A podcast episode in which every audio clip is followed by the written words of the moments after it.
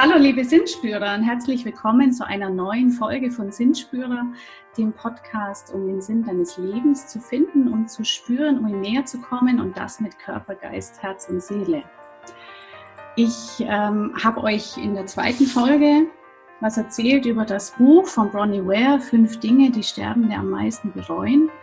Und da haben wir schon gesehen, dass die Beschäftigung mit Thema Tod und Abschied doch ganz essentiell ist, um den Sinn seines Lebens näher zu kommen.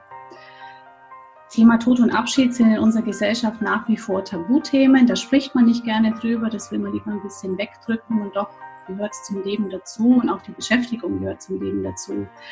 Und ich habe einen ganz, ganz tollen Gast und ich freue mich super, dass sie da ist. Wir kennen uns schon seit einigen Jahren, wir arbeiten auch zusammen. Sie ist ein absoluter Herzensmensch und ich freue mich sehr, dass sie heute hier ist. Die Gabi Buchner. Herzlich willkommen im Podcast Sinnspürer. Danke, liebe Heidi Marie. Ich freue mich sehr, dass ich da sein darf heute. Schön. Gabi, du wohnst in der Nähe von äh, München in Geltendorf und du bist Abschieds- und Veränderungscoach, du bist Trauerbegleiterin und Achtsamkeitstrainerin und dein Claim, den finde ich total schön. Wer achtsam Abschied nimmt und loslässt, erlebt das Leben in seiner ganzen Fülle. Das finde ich, finde ich wunderschön. Du begleitest Menschen Unternehmen als Abschieds- und Veränderungscoach und du bist Spezialistin fürs Thema Abschied nehmen. Also ist ja schon so, wenn man sich in der Coaching-Landschaft so umschaut, dann ist das ein sehr außergewöhnliches Thema, weil äh, Coaches, die coachen ja wild in der Gegend rum und haben alle ganz super schöne Themen mit Happy, Happy und so. Und du, ja, gehst da eigentlich schon in eine Ecke, die tabuisiert ist, die auch, ja, ich glaube, wo der Zugang gar nicht so einfach zu bekommen ist zu den Menschen. Also es ist sehr außergewöhnlich. Ich kenne auch sonst niemanden, der das so macht. Wie bist du genau auf dieses Thema gekommen? Ja, also bei mir war es so, ich bin über ein ähm, ziemlich wichtiges Ereignis in meinem Leben zu diesem Thema gekommen, und zwar durch den plötzlichen Unfalltod meines Vaters. Ähm, das war ungefähr vor neun Jahren, am 8. Oktober 2011. Ich war zu Hause mit meinem Mann, mit meinen Kindern. Es läutet an der Haustür. Draußen steht die Polizei mit, äh, mit zwei äh, Damen und Herren vom Roten Kreuz. Ich dachte mir, ja, was ist jetzt los? Und es ist so, wie man es halt kennt aus dem Tatort oder aus, äh, aus einem Krimi, den man sich anschaut. Die Polizei tritt ein, schaut sehr ernst und sagt, wir müssen Ihnen eine traurige Mitteilung machen. Ihre Eltern hatten einen schweren Verkehrsunfall und Ihr Vater ist leider verstorben das war für mich sozusagen der Wendepunkt in meinem Leben. Mark Twain sagt ja schon, es gibt zwei ähm, wichtige Daten in deinem Leben. Und zwar das erste ist natürlich das Datum deiner Geburt. Das zweite Datum ist äh, der Tag, an dem du weißt, wofür du hier bist. Und das ist für mich im Nachhinein gesehen der 8. Oktober 2011 seitdem weiß ich, wofür ich hier bin und was mir Sinn gibt in meinem Leben. Ich habe nach einige weitere Abschiede erleben dürfen und habe für mich gemerkt, dass ich mit diesen Themen gut umgehen kann. Also ich kann, also habe mich sehr, also gut durch diese Abschiedszeiten bewegen können. Bin immer wieder auch mit Menschen in Berührung gekommen, denen es auch nicht gut ging, habe die begleitet und habe dann einfach gemerkt für mich, das ist mein Thema, das ist etwas, womit ich mich beschäftigen möchte. Und das ist für mich meine Zukunft, weil gelernt habe ich ganz was anderes. Also ich habe die ersten 25 Jahre meines Berufslebens, ähm, ja, habe ich als BWLerin gearbeitet und ganz was anderes gemacht. Es ist ja tatsächlich oft so, dass irgendwann im Leben so, so ein Switch kommt. Ja, und der ist bei dir schon sehr extrem, also eine extrem interessante und spannende Richtung auch. Und ich finde es auch spannend, wenn du sagst, das habe ich einfach entdeckt, obwohl es ja eigentlich schlimme Ereignisse waren. Aber ich habe entdeckt, ich kann damit äh, gut umgehen. Jetzt machst du das ja auch für Unternehmen. Inwiefern ist denn das Thema Tod in Unternehmen wichtig aus deiner Sicht? Also das Thema Tod in Unternehmen ist ähm, hat noch einen relativ geringen Stellenwert im Moment, wobei ich finde, dass es sehr wichtig ist. Also ich habe selber in meinem Berufsleben gesehen.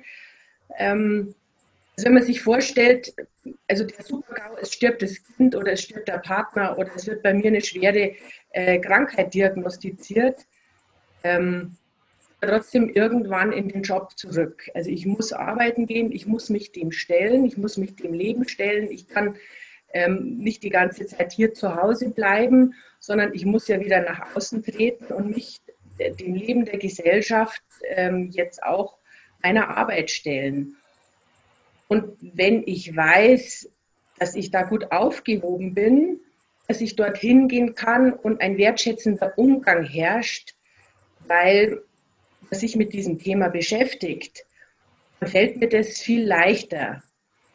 Und also mir ist es wichtig, dass man diesem Abschied der Trauer, die vorherrscht, man hat Trauer zum Beispiel auch, ähm, wenn Familien auseinanderfallen, also wenn zum Beispiel ein junger Kollege ähm, die Familie verlässt, das Haus verkaufen muss, das ist genauso ein Abschied, wo einem der Boden unter den Füßen weggezogen wird und wo man dann vielleicht, auch wenn man es möchte, nicht sehr konzentriert im Job ist und sich nicht auf das vielleicht konzentrieren kann, was jetzt wichtig ist.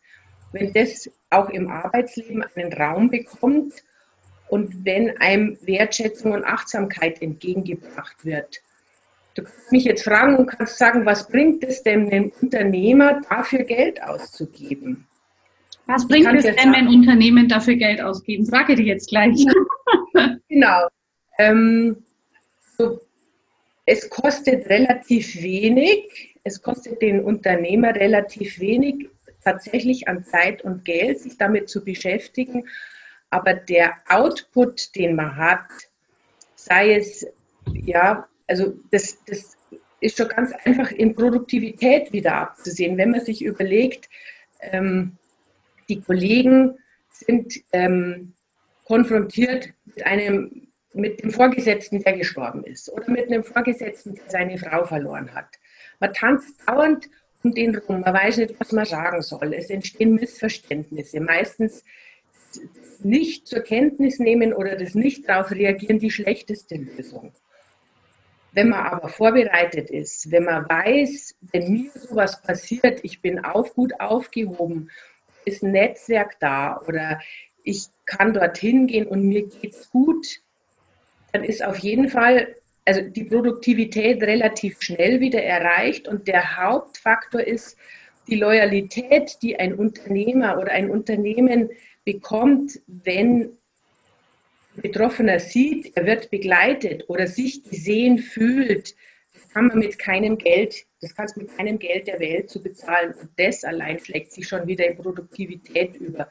du kannst dir vorstellen, dass es nicht nur die ganz direkt Betroffenen ähm, sind, sondern also das zieht sich dann weiter. Also das sind auch die Kollegen, ähm, die Vorgesetzten, auch die Personalabteilung vielleicht, wenn wirklich was Schlimmes passiert, wenn man weiß, aha, ich bin in einem Unternehmen beschäftigt, da werde ich gesehen, da werde ich aufgefangen und wenn es mir mal so geht, dann kann ich da wirklich mich sicher fühlen und guten Gewissens dorthin gehen. Mhm. Und welche Unternehmen äh, wenden sich an dich oder wie, also wie kommen die auf dich oder wie kommst du da rein? Welche Unternehmen oder Menschen sind das dann? Das ist ganz unterschiedlich. Also ähm, ein spannendes Beispiel, ähm, ich war letztes Jahr war ich auf einer Messe und halte mich am Messestand ähm, mit einer Mitarbeiterin äh, von einem Unternehmen, erzähle, was ich mache. Und es ist ja immer ganz spannend, weil es eben, so wie du auch gesagt hast, viele Menschen nicht tun. Die wollen dann wissen, ja, was, was machen sie da und wie gehen sie vor? Und dann erzähle ich halt so ein bisschen ich also Betroffene berate, dass ich Führungskräfte berate. Und dann schaut mich die, ähm, die Frau schaut mich an und sagt, oh, Frau Pucker, ich kriege jetzt Gänsehaut, weil wir hatten einen Todesfall bei uns im Unternehmen. Und jetzt kriege ich selber Gänsehaut. Der Schrank von diesem Verstorbenen ist bis heute nicht ausgeräumt. Und das ist ja, also es ist eigentlich, es ist ein Super-GAU, weil du kannst dir vorstellen, kannst sagen, gut, das ist ein verschlossener Schrank. wie so ein Sprint, an dem du vorbeigehst. Aber das ist es nicht. Seit einem Jahr gehen die Menschen daran vorbei und die wissen das. Das hat dem Herrn Meier, Huber oder wie auch immer gehört. Also da läuft ja jedes Mal ein Film ab und das sind Dinge, mit denen wir uns nicht beschäftigen wollen. Also, ähm, also durch, ich sage es mal, durch ein einfaches Gespräch entstehen dann Dinge, dass man sagt, kann ich da Unterstützung bekommen, äh, können Sie mich, können Sie mir helfen? Und es ist, also immer wenn ich ins Gespräch komme, ist es ganz spannend, weil es ist überall, jeder hat eine Geschichte zu erzählen, es ist überall schon mal was passiert. Und das ist das Spannende. Und meistens ist das Ergebnis das gleiche, dass man nicht weiß, wie man damit umgehen soll. Ja, ich finde das Beispiel ziemlich eindrücklich, weil wenn ich mir vorstelle, ich würde da jeden Tag an diesem Schrank vorbeilaufen, das ist ja wie, wie ein blinder Fleck. Ja, und wie du sagst, da sind ja immer Gedanken im Kopf und da bleibt immer irgendwas an diesem Schrank hängen. Ja, und wenn ich zehnmal am Tag vorbeilaufe, habe ich zehnmal am Tag im Unterbewusstsein irgendwie den Herrn Meier, Müller oder sonst wie, weil ich kann den Schrank ja gar nicht neutral wahrnehmen. Und dazu, dass sich dann auch niemand rantraut. Ich meine, irgendwann müssen sie es ja mal, müssen sie mal angehen. Das finde ich ein echt gutes Beispiel. Wie ist Vielleicht es denn? Ja? Wenn es dich interessiert, also in so einem Fall würde ich dann ähm, zu, zur Personalabteilung gehen, auch mit den Verantwortlichen sprechen, also mit denen, die tatsächlich im Kontakt mit dieser Person waren und das einfach nochmal ähm, besprechen, wie das gewesen ist, was da noch übrig ist, was sich noch zeigen möchte, worüber man noch sprechen möchte, dass ähm, sowohl also jetzt die, die Kollegen oder auch die Vorgesetzten oder diejenigen, die mit dieser Person verbunden waren, dass die die Möglichkeit bekommen, sich nochmal auszutauschen, das nochmal zu sagen, weil wenn man es ausgesprochen hat, dann steckt es auch nicht mehr in einem drin. Also dann, dann sind es Worte, die quasi den, den Mund verlassen. Und dann kann man natürlich gucken, fehlt noch irgendwas? Also man könnte dann ein Ritual machen mit diesen Menschen, um, um quasi diesen äh, Kollegen noch zu verabschieden, wenn das gewünscht ist. Und dann würde ich oder dann gehe ich hin und ähm, räumt diesen Schrank aus. Und zwar nicht äh, am Abend um 20 Uhr, sondern dann, dass die Leute das sehen. Also, dass man das tatsächlich mitbekommt, da passiert was, da ist jemand da, der diese Tür öffnet, damit alles das, was drin ist, rauskommen kann. Also wirklich im übertragenen Sinne. Und ähm, also das können ja auch Sachen drin sein, also die persönlichen Dinge noch von, von, diesem, von diesem verstorbenen Kollegen, was ja wahrscheinlich ist, die übergibt man halt dann, weiß ich nicht, dem Vorgesetzten oder der Personalabteilung oder so. Und ich persönlich würde dann selbst dafür noch ein kleines Ritual gestalten in Absprache mit den Kollegen oder ähm, mit der Führungskraft, dass man einfach ähm, sozusagen eine neue Energie, also die alte Energie aus diesem aus diesem Platz entweichen lassen kann und dann eben ja, vielleicht eine Kerze aufstellt oder einfach mal den Schrank offen lässt, ein Blümchen reinstellt, dass man auch wirklich sieht, wenn man vorbeigeht, aha, da hat sich was verändert. Und wenn das passiert ist, dann kann der Schrank von jemand anderem bezogen werden. Und dann ist es gut. Und ich glaube, dann ähm, kann man auch seinen Frieden damit machen. Und dann ist eben, ja, ja, dann geht man ein Stück weiter. Das hat ja schon was von Reinigung. Ja, es ist ja irgendwie, oder, oder macht macht diesen Raum wieder frei, der dann da entsteht. Also ich meine es jetzt aber im positiven Sinn. Ja, ja. Mhm. Ja, also das ist schon auch, also es ist immer eine Art von Reinigung, von Transformation. Also wenn, wenn Tod und Trauer oder überhaupt Trauer ich sage es mal, auf uns liegt, egal wer das ist. Ähm, wir wollen das ja loswerden, deswegen schauen wir es ja nicht an und deswegen beschäftigen wir uns ja damit nicht. Das, das darf, ich sage jetzt mal, erhellt werden, da darf man hinschauen, man darf das reinigen, es kann transformiert werden. Einfach, dass ja wieder, ich sage jetzt mal, ähm, ein fruchtbarer Boden entsteht, auf dem was Neues wachsen kann. Und das ist so, ja, eigentlich meine Aufgabe zu sagen, auf der einen Seite den Menschen Halt zu geben in dieser haltlosen Zeit, in einer Zeit, wo einem der Boden unter den Füßen weggezogen worden ist, aber das, was an Dunkel, an ja, Schwärze, an Kummer, an Sorge da ist, das so stehen zu lassen, das auch zu achten, aber zu helfen, das dann ziehen zu lassen. Was ist jetzt, wenn ich Geschäftsführer bin oder ich bin Führungskraft? Ähm, wie gehe ich denn da am besten mit um? Weil das ist ja auch als Führungskraft ganz schwer. Also nehmen wir an, ich habe ein Team, äh, da stirbt ein Teammitglied oder ich weiß von einem Teammitglied, ist in der Familie gerade schwierig und da war ein Todesfall. Wie kann ich da umsichtig damit umgehen? Am besten ist es so, ähm, mal in sich selber reinzuspüren und sich die Zeit zu nehmen, wie geht es mir denn selber mit dem Thema? Mhm. Wie ist es denn um meine eigene Bodenständigkeit bestellt? Also wie sehr stehe ich mit beiden Beinen auf dem Boden? Und zwar auch in dem Sinne, wie sehr beschäftige ich mich mit den Themen? Habe ich selber schon Erfahrung damit gemacht, dann fällt es einem natürlich leichter, weil wenn man schon mit Tod und Trauer Erfahrung gemacht hat oder ähm, mit, mit, einem Abschied, dass eine Ehe gescheitert ist oder solche Dinge, dann hat man sowas schon mal erlebt. Man hat die Gefühle auch schon mal gespürt, die der andere hat. Und also mein Rat ist es dann, wirklich die Zeit zu nehmen, weil das sind so essentielle Momente und da kann man so viel verkehrt machen, gerade als Führungskraft, weil da wirst du in diesen schwierigen Zeiten da schaut jeder hin, egal ob das jetzt die Kollegen sind, ob das die Mitarbeiter sind, ob das von außen die Kunden sind. Und ähm, also da gibt es ja genug Beispiele auch in der Presse, wo es gut funktioniert hat oder wo es nicht gut funktioniert hat. Das war damals ein Beispiel bei dem German Wings äh, Absturz, als der hm, Pilot. Kann mich erinnern, ja. Also, genau, als der diese, die Maschine äh, absichtlich da in das Gebirge gefahren hat geflogen hat. Der damalige Vorstandsvorsitzende der Lufthansa AG äh, wurde dann nach, weiß ich nicht, fünf Stunden oder so von einem Reporter befragt. Man muss wissen, es stand ein Pilotenstreik kurz bevor und er wurde befragt, wie denn die Lufthansa auf, diesen, auf dieses Ereignis reagiert.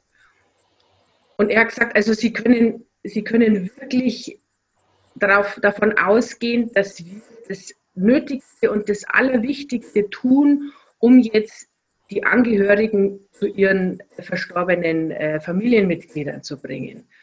Da ging es nicht um Themen wie, äh, wann wird gestreikt oder wird nicht gestreikt oder ums Geld, um, also wie auch immer. Also der ähm, war sehr authentisch, er war sehr betroffen, er hatte den Mut, das zu zeigen. Er hat gesagt, es ist nichts wichtiger, als dass wir uns jetzt um diese, also um, um diese Tragödie kümmern und schauen, dass die Menschen gesehen werden und dass das getan wird, was am nötigsten ist.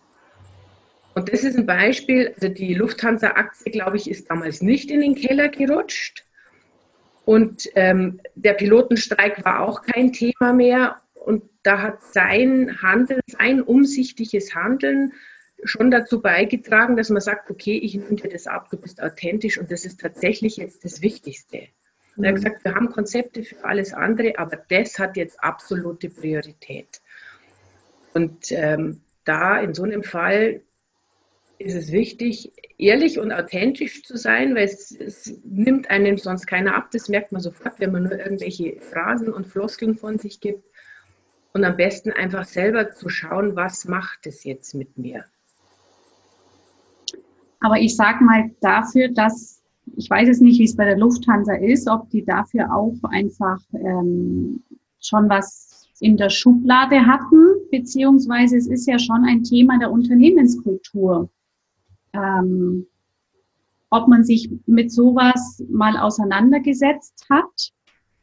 Wie gehen wir mit Tod, Trauer, Abschied um? Welche Haltung zeigen wir denn nach außen? Ich meine, die werden sicherlich nicht erst da angefangen haben, in fünf Stunden zu überlegen, ja, wie reagieren wir jetzt? Ähm, wie, wie schätzt du das ein? Ja, also da hast du vollkommen recht. Also es ist tatsächlich so, wenn so ein Unglück passiert, dann, dann äh, musst einfach nur noch reagieren. Und da brauchst du, musst du dich vorher damit beschäftigt haben. Und das, äh, ich denke, das sieht man jetzt auch in der Corona-Krise. Die Unternehmen, die sich ähm, darauf eingestellt haben oder die, die achtsam mit, mit, ihren mit, äh, mit ihren Mitarbeitern, mit den Menschen umgehen, die tun sich auch leichter mit so einer Krise umzugehen. Und ähm, also das ist ja auch eine Krise, die dann entsteht, also eine kleine Krise, aber der, wenn man mit Tod und, und Trauer konfrontiert ist, das ist immer eine Krise, weil man immer an seine eigenen Grenzen erinnert wird und an seine eigene Endlichkeit erinnert wird. Und das ist schon Teil der Unternehmenskultur, da hast du vollkommen recht, dass man sagt, wie wollen wir miteinander umgehen? Wie gehen wir in guten Zeiten miteinander um? Wie gehen wir in schlechten Zeiten miteinander um? Was machen wir zum Beispiel, wenn wir Stellen abbauen müssen, ähm, mache ich einfach mal ein kurzes Webinar, wo ich dann 500 äh, Leute einlade und ihnen dann am schlimmsten Fall noch mit ähm, mechanischen Stimme mitteile, so ähm, ab nächster Woche können sie nicht mehr das Unternehmen besuchen, weil ihre, ihre Stellen sind dann wegrationalisiert. Oder überlegt man sich, wenn man Stellen abbauen muss, wie man das am besten macht ähm, um mitarbeiterfreundlich vorzugehen und sich zu überlegen, was können wir für einen, für einen Plan machen, wie geht man mit den Mitarbeitern um. Und das hat tatsächlich was mit Unternehmenskultur zu tun. Hm. Ich glaube, da haben viele Unternehmen kräftig was nachzuholen tatsächlich. Ja, ja das glaube ich auch. Wie ist es denn, ähm, also die Themen Abschied und Trauer, was, was für Auswirkungen hatten das auf Kollegen, auf Mitarbeiter, aufs Betriebsklima? Ja, ich würde sagen, das ist äh, ganz unterschiedlich, weil jeder Mensch unterschiedlich ist. Jeder geht anders damit um, jeder Betroffene geht anders damit um. Und jeder, der damit tangiert ist, sage ich mal, geht auch anders damit um und dem darf man Rechnung tragen oder muss, sollte man Rechnung tragen, dass derjenige, den es betrifft, dass der sagen darf oder sich äußern darf, wie er es haben möchte. Und man kann zum Beispiel, wenn ich jetzt gar nicht weiß, wie ich reagieren soll, also es werde ich oft gefragt, was mache ich denn? Also wenn ich einen Kollegen habe, ähm, beispielsweise, der sein Kind verloren hat und der dann nach einer Woche wieder oder nach zwei Wochen oder drei Wochen wieder ins Büro kommt, das ist der Super-GAU, was mache ich denn dann? Das Schlimmste ist, wegzuschauen und zu tun, wie wenn nichts gewesen wäre. Weil die Tatsache an sich ist so schlimm und dann das auch noch zu negieren und zum, zum Tagesgeschäft überzugehen, also das ist das eigentlich das Schlimmste, was man machen kann, weil ähm, dann fühlt sich derjenige nicht gesehen und das ja, ist für die Trauer noch viel schlimmer. Was man machen kann, ist man ihn fragt. Also die beste Möglichkeit ist einfach, wenn ich nicht weiß, was ich sagen soll, das so zu sagen, dass ich einfach sage, es tut mir wahnsinnig leid und ich, ich weiß gar nicht, was ich dir jetzt in dieser Situation sagen soll. Und das ist schon mal die beste Möglichkeit, weil dann siehst du den anderen und anerkennst seinen Schmerz und sein Leid. Und dann kann man ja sehen, wie er reagiert. Er sagt, ja, das, das passt schon, das ist in Ordnung, aber dann ist es ausgesprochen. Also dann kann man wieder ganz normal umgehen.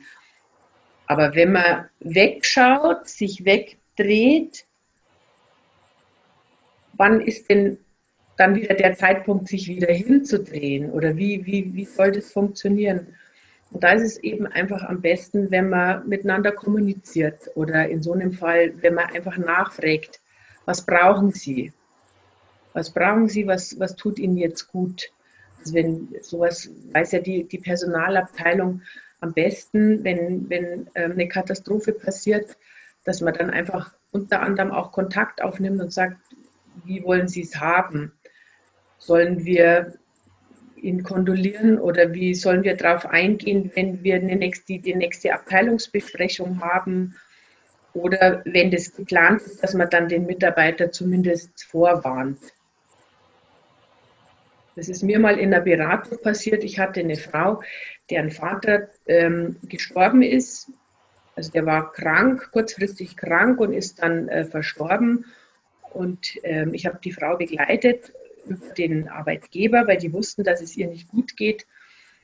Und sie ist dann nach zwei Wochen, ist sie dann wieder zurück in die Arbeit gegangen. Dann haben wir das so ein bisschen vorbereitet und dann habe ich zu ihr gesagt, es kann passieren, dass man ihnen einen Blumenstrauß überreicht. Und dann hat sie gesagt, wieso denn das? Sage ich, ja, nehmen Sie es einfach mal so an, es kann passieren, dass man das tut. Und wenn Sie morgen eine große Besprechung haben, dann würde ich es einfach mal auch im Hinterkopf behalten, dass Ihnen von der Geschäftsleitung oder von der Abteilungsleitung kontrolliert wird vor allen. Oder dass zumindest dieses Thema angesprochen wird, was ja auch gut ist. Und für die Mitarbeiterin war das wirklich Gold wert. Wir haben danach nochmal gesprochen. Sie sagt, Frau Buchner, alles das, was Sie gesagt haben, ist eingetreten. Sie hat einen Blumenstrauß gekriegt. Es wurde angesprochen in der Runde. Es wurde ihr kondoliert. Und sie war vorbereitet und dann konnte sie viel besser damit umgehen. Wenn man nichts tut, mal wegschaut, das ist die schlechteste aller Lösungen. Hm. Gibt es denn so eine Art Rezept, um mit trauernden Menschen umzugehen? Kann man sowas sagen? Ähm, also Rezept ist schwierig, weil jeder anders damit umgeht und weil ja auch jeder selbst andere ähm, Erfahrungen mit Trauer schon gemacht hat. Ich kann jetzt nur sagen, was wirklich die schlechteste Lösung ist, ist einfach das nicht sehen zu wollen, weil man selber damit nicht umgehen kann. Also wenn ich jetzt, also ich habe Geschichten gehört und das höre ich oft von Menschen, die ähm, verwitwet sind vor kurzem oder wo ein Kind gestorben sind, auch im privaten Umfeld, dass die, die Leute die Straßenseite wechseln. Und das ist der Super-GAU, weil du fühlst dich ja, du fühlst dich ja sowieso schon ja, im luftleeren Raum und dann wird dir noch signalisiert, mit dir will ich nichts zu tun haben das ist ja, das hat ja nichts mit einem selber zu tun, also mit dem Trauen, sondern das ist ja die Ohnmacht der anderen, aber das merkst du in dem Augenblick nicht. Also mein Rat ist eigentlich immer wertschätzend zu fragen, was brauchst du, was kann ich für dich tun? Und dann kann der andere sagen, du lass mich einfach in Ruhe, ähm, tu so, also behandle mich ganz normal, aber dann hat der Trauernde die Entscheidung und kann sagen, wie er es haben will. Und ich habe dann auch eine Möglichkeit, mich danach zu richten.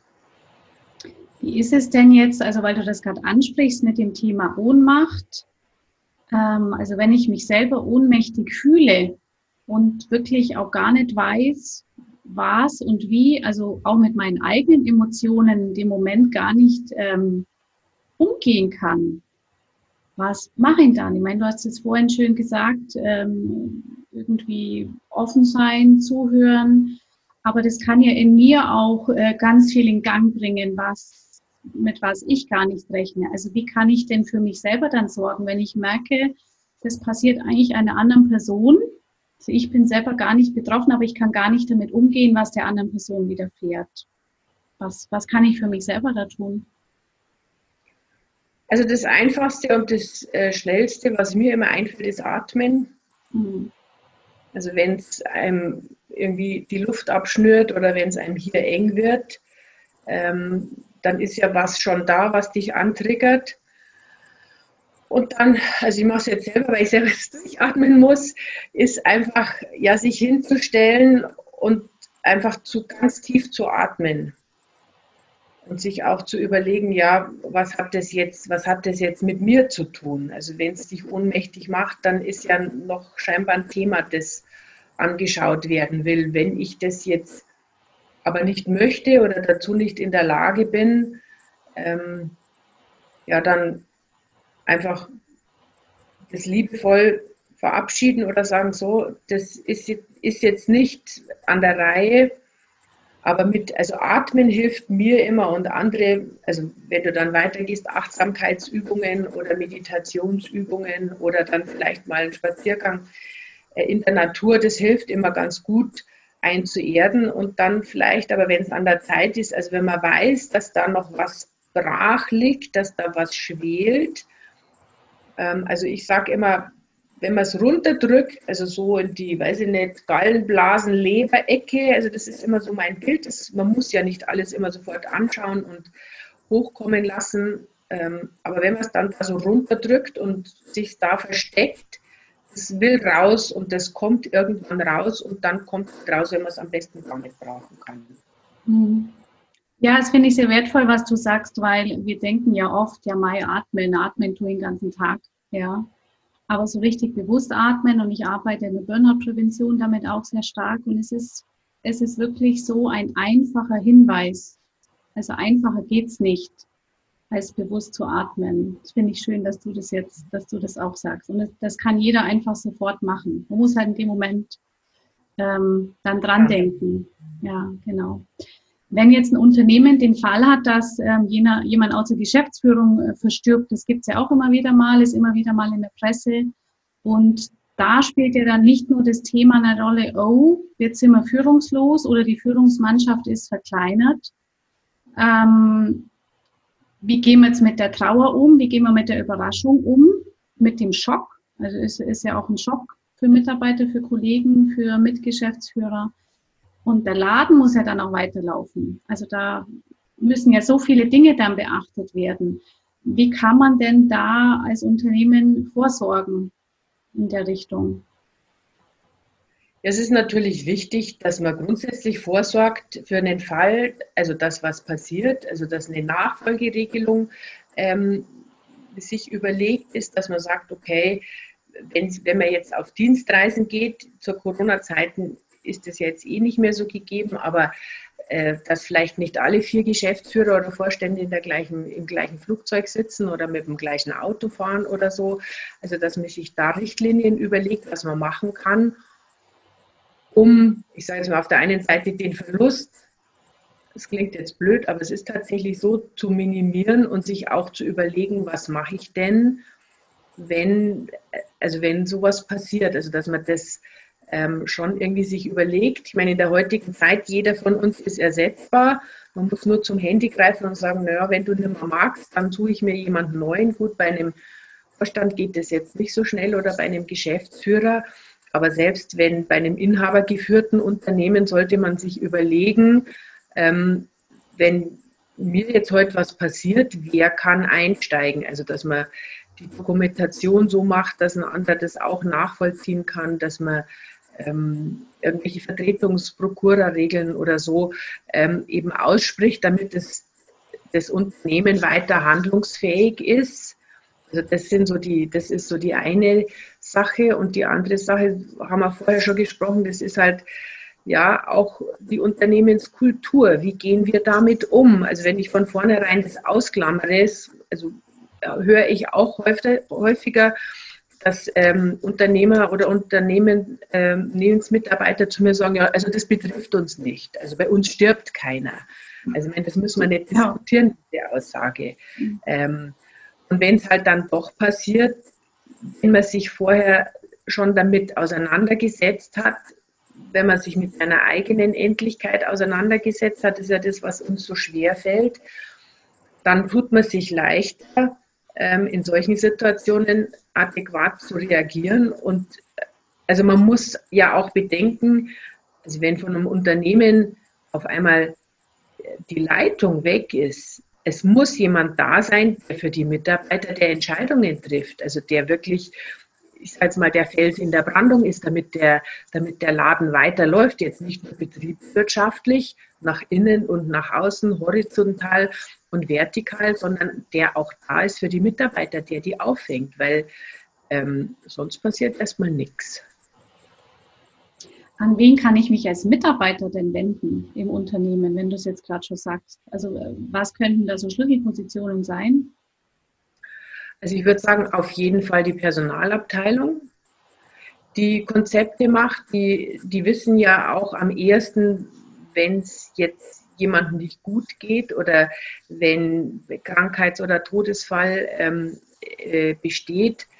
Ähm, also ich habe damals in dem Unternehmen, in dem ich gearbeitet habe, als Ersthelferin, ähm, also ich war Ersthelferin und ich habe mir das damals dann schon rausgenommen, wenn ich gesehen habe, dass Kollegen oder Führungskräfte sich ständig überfordert haben, dann bin ich da auch mal hingegangen und habe gesagt, so, also meine Aufgabe ist es auch Unfälle zu, äh, zu verhüten, also vorzusorgen und habe mit denen einfach mal gesprochen. Also ich weiß nicht, das könnte vielleicht auch eine Stelle sein, dass man sagt, okay, bei Menschen, die als Ersthelfer in einem Unternehmen arbeiten, die ähm, sind eher offen für solche Themen.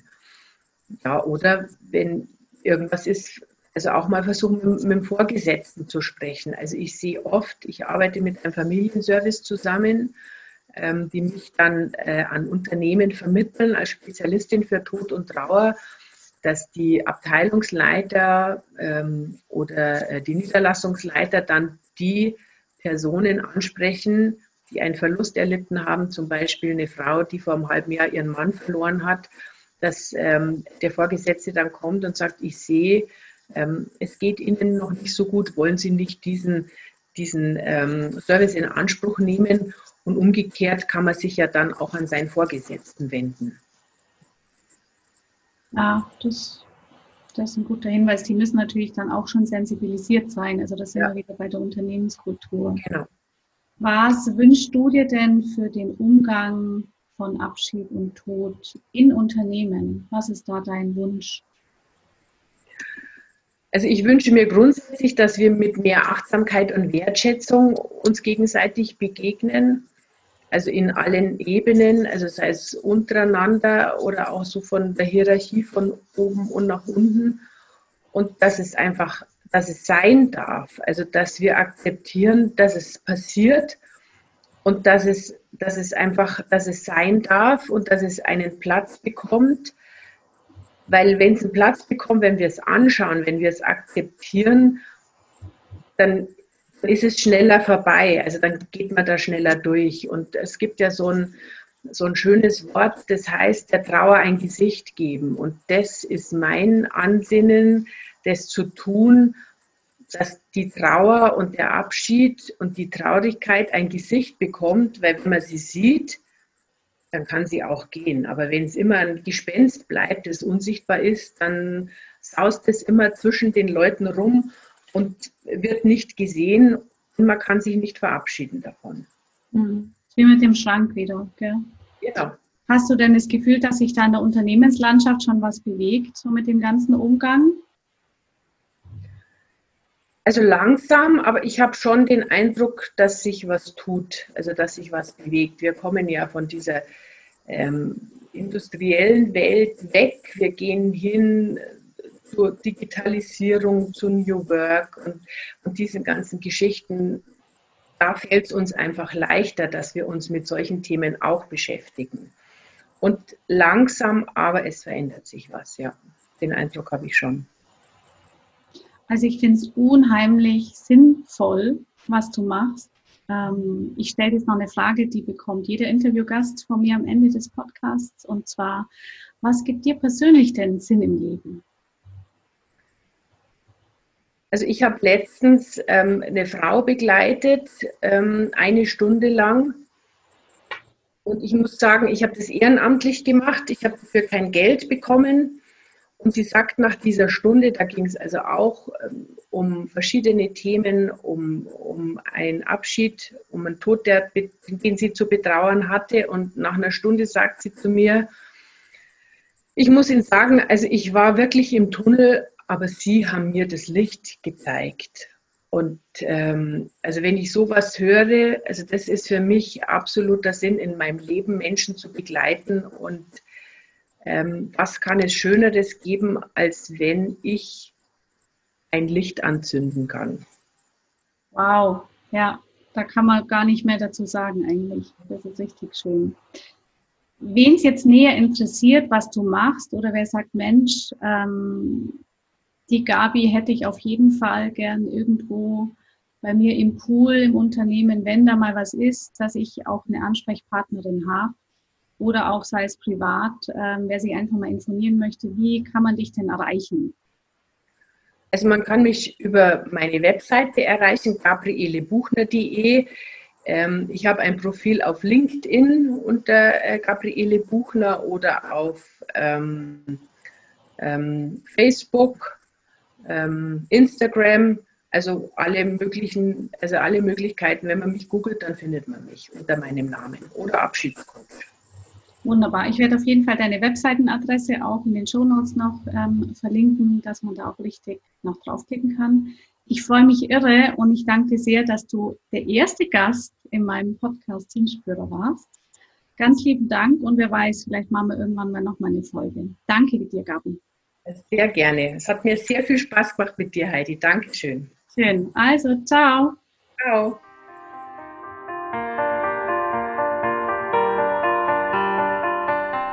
Lieber Sinnspürer, ich hoffe, dieses Interview hat dir gefallen. Wenn ja, dann freue ich mich über eine Bewertung von dir auf iTunes. Und wenn du Gabi und mich gerne auch im Bild sehen möchtest, dann klick auf den YouTube-Link. Da kannst du das Interview auch abrufen. Ich wünsche dir eine wundervolle Zeit. Bis zum nächsten Mal. Von Herz zu Herz, deine Heidi.